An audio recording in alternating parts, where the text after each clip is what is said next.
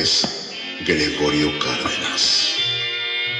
También fui conocido como el estrangulador de Tacuba o simplemente Goyo Cárdenas. Nací en 1915 en la Ciudad de México.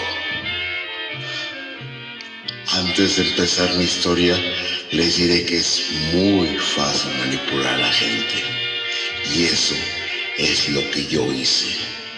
Y sumado a otros intereses, pasé de ser un asesino serial a ser una celebridad debido a mi presunta rehabilitación social.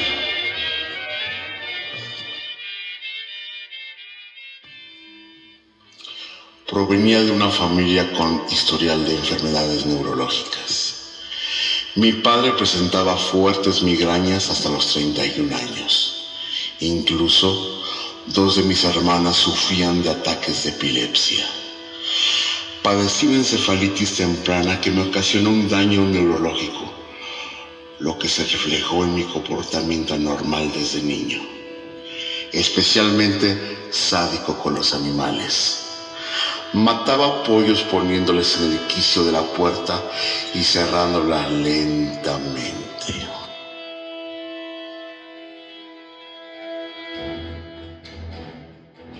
Mis compañeros de escuela pensaban que era un niño tímido. Hacía cosas desagradables para dañarlos, como quemarle el cabello a mis compañeras e incluso ofrecer dulces con excremento. Sumado a esto, mantener una relación enfermiza con mi madre. Yo tenía dificultad para controlar mi esfínter. Sufría de enuresis hasta los 18 años.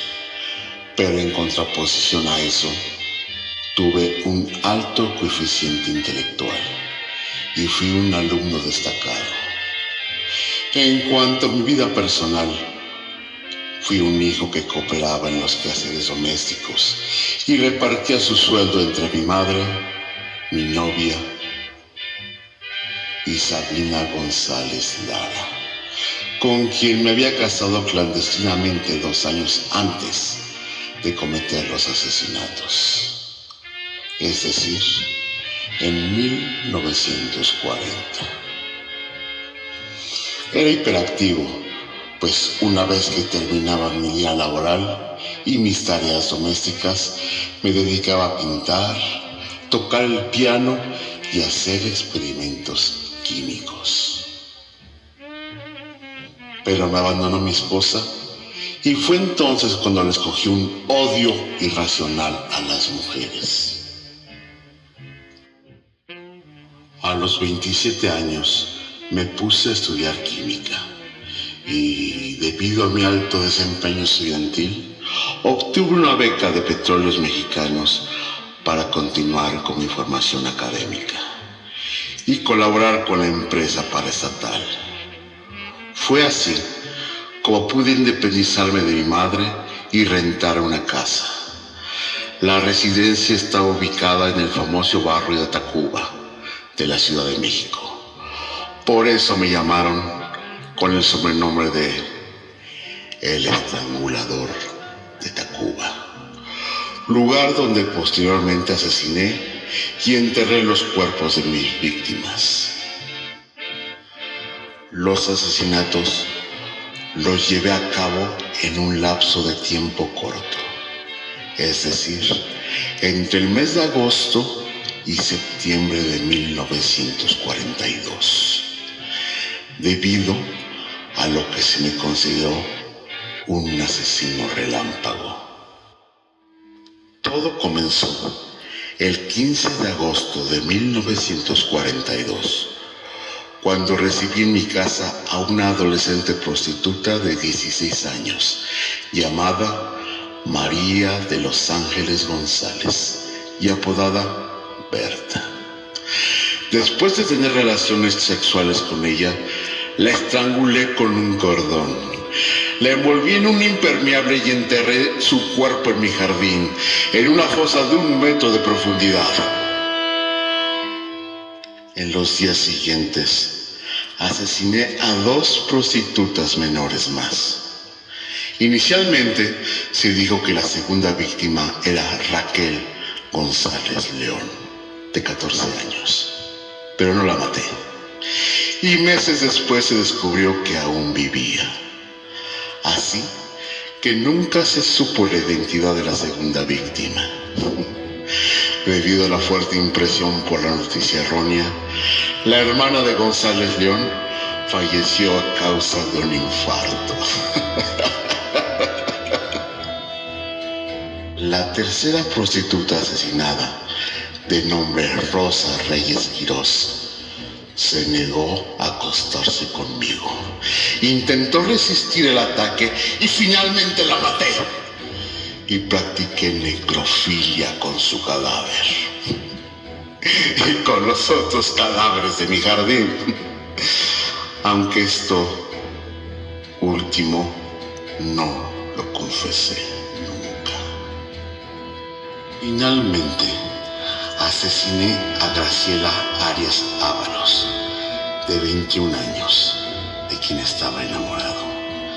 Era alumna de la Escuela Nacional Preparatoria de la Universidad Nacional Autónoma de México e hija de un reconocido abogado penalista mexicano, debido a que Graciela me rechazó. Me dio una bofetada por intentar besarla a la fuerza. La golpeé hasta la muerte en mi automóvil. Después llevé el cadáver a mi casa y dormí con él. Posteriormente la enterré en mi jardín junto a las prostitutas. Hubo otras, pero no me las pudieron probar. Después de asesinar a mis víctimas, les inyectaba sustancias colorantes para que no fueran reconocidas por las autoridades. Las autoridades nunca pudieron comprobar que experimenté con procesos de momificación, pero sí lo hice. Después de la separación de Graciela, supe que me iban a interrogar, ya que varias personas me habían visto por última vez con ella durante la cita que tuvimos antes de asesinarla en su automóvil. Por lo que el 7 de septiembre me interné en un centro psiquiátrico en la calle Primavera en Tacubaya, explicando a los doctores que había perdido la razón. Un día después llegó un oficial al hospital interrogarme sobre la desaparición de Graciela.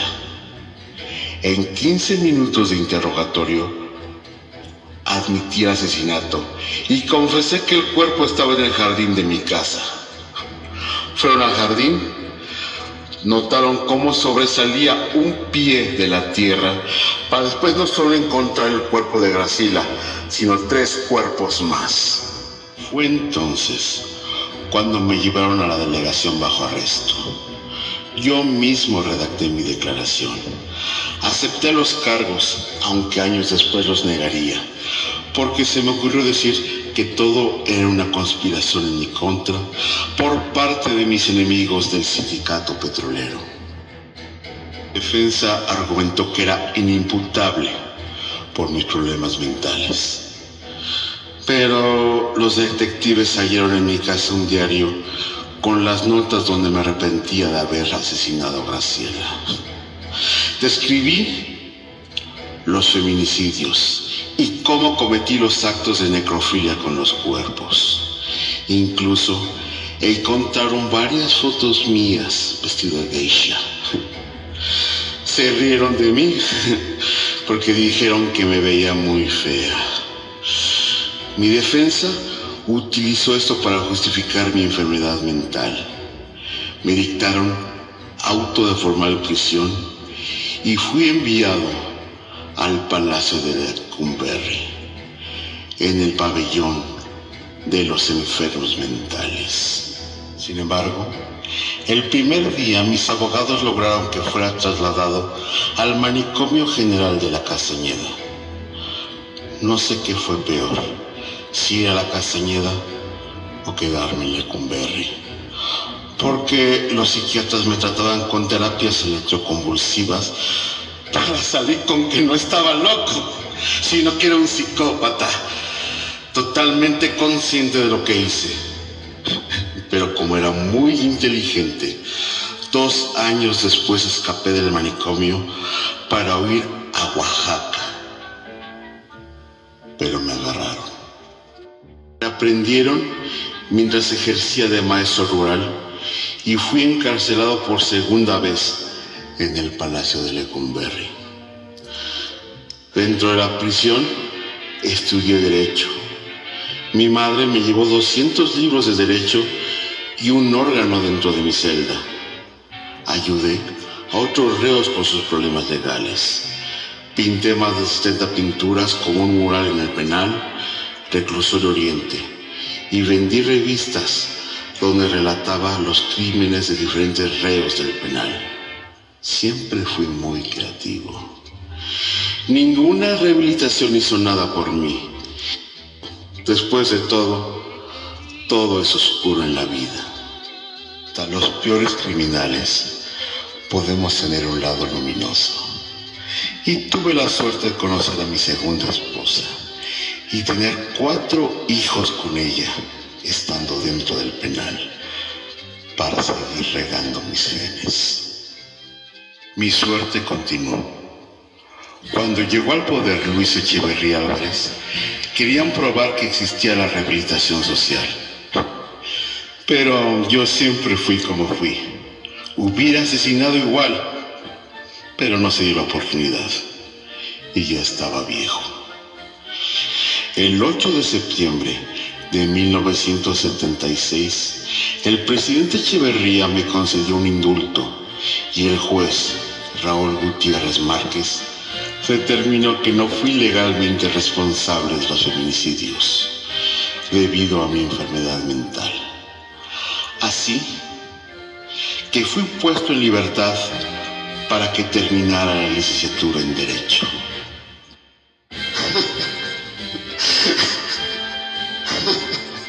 Risa me da, porque incluso fui invitado a la Cámara de Diputados, donde fui presentado como un ejemplo de criminal rehabilitado, para poder incorporarme a la sociedad. Fui homenajeado y ovacionado como un gran ejemplo para la sociedad mexicana. Incluso tenían planes para dedicarme una estatua. Ridículos. También fui invitado a exponer mis obras y venderlas, obras de teatro, y me dé lujo de demandar a los medios por haberme mostrado vestido de geisha y las escenas de mis crímenes. Y gané la demanda, ¿cómo no? Siempre fui más inteligente y manipulador que todos. En el fondo, a pesar de las virtudes que haya podido tener, siempre fui un asesino. Nunca dejé de serlo. Pero me usaron para justificar que sus programas de rehabilitación funcionaban. Y así pasé de ser un feminicida a una celebridad nacional. Cretinos.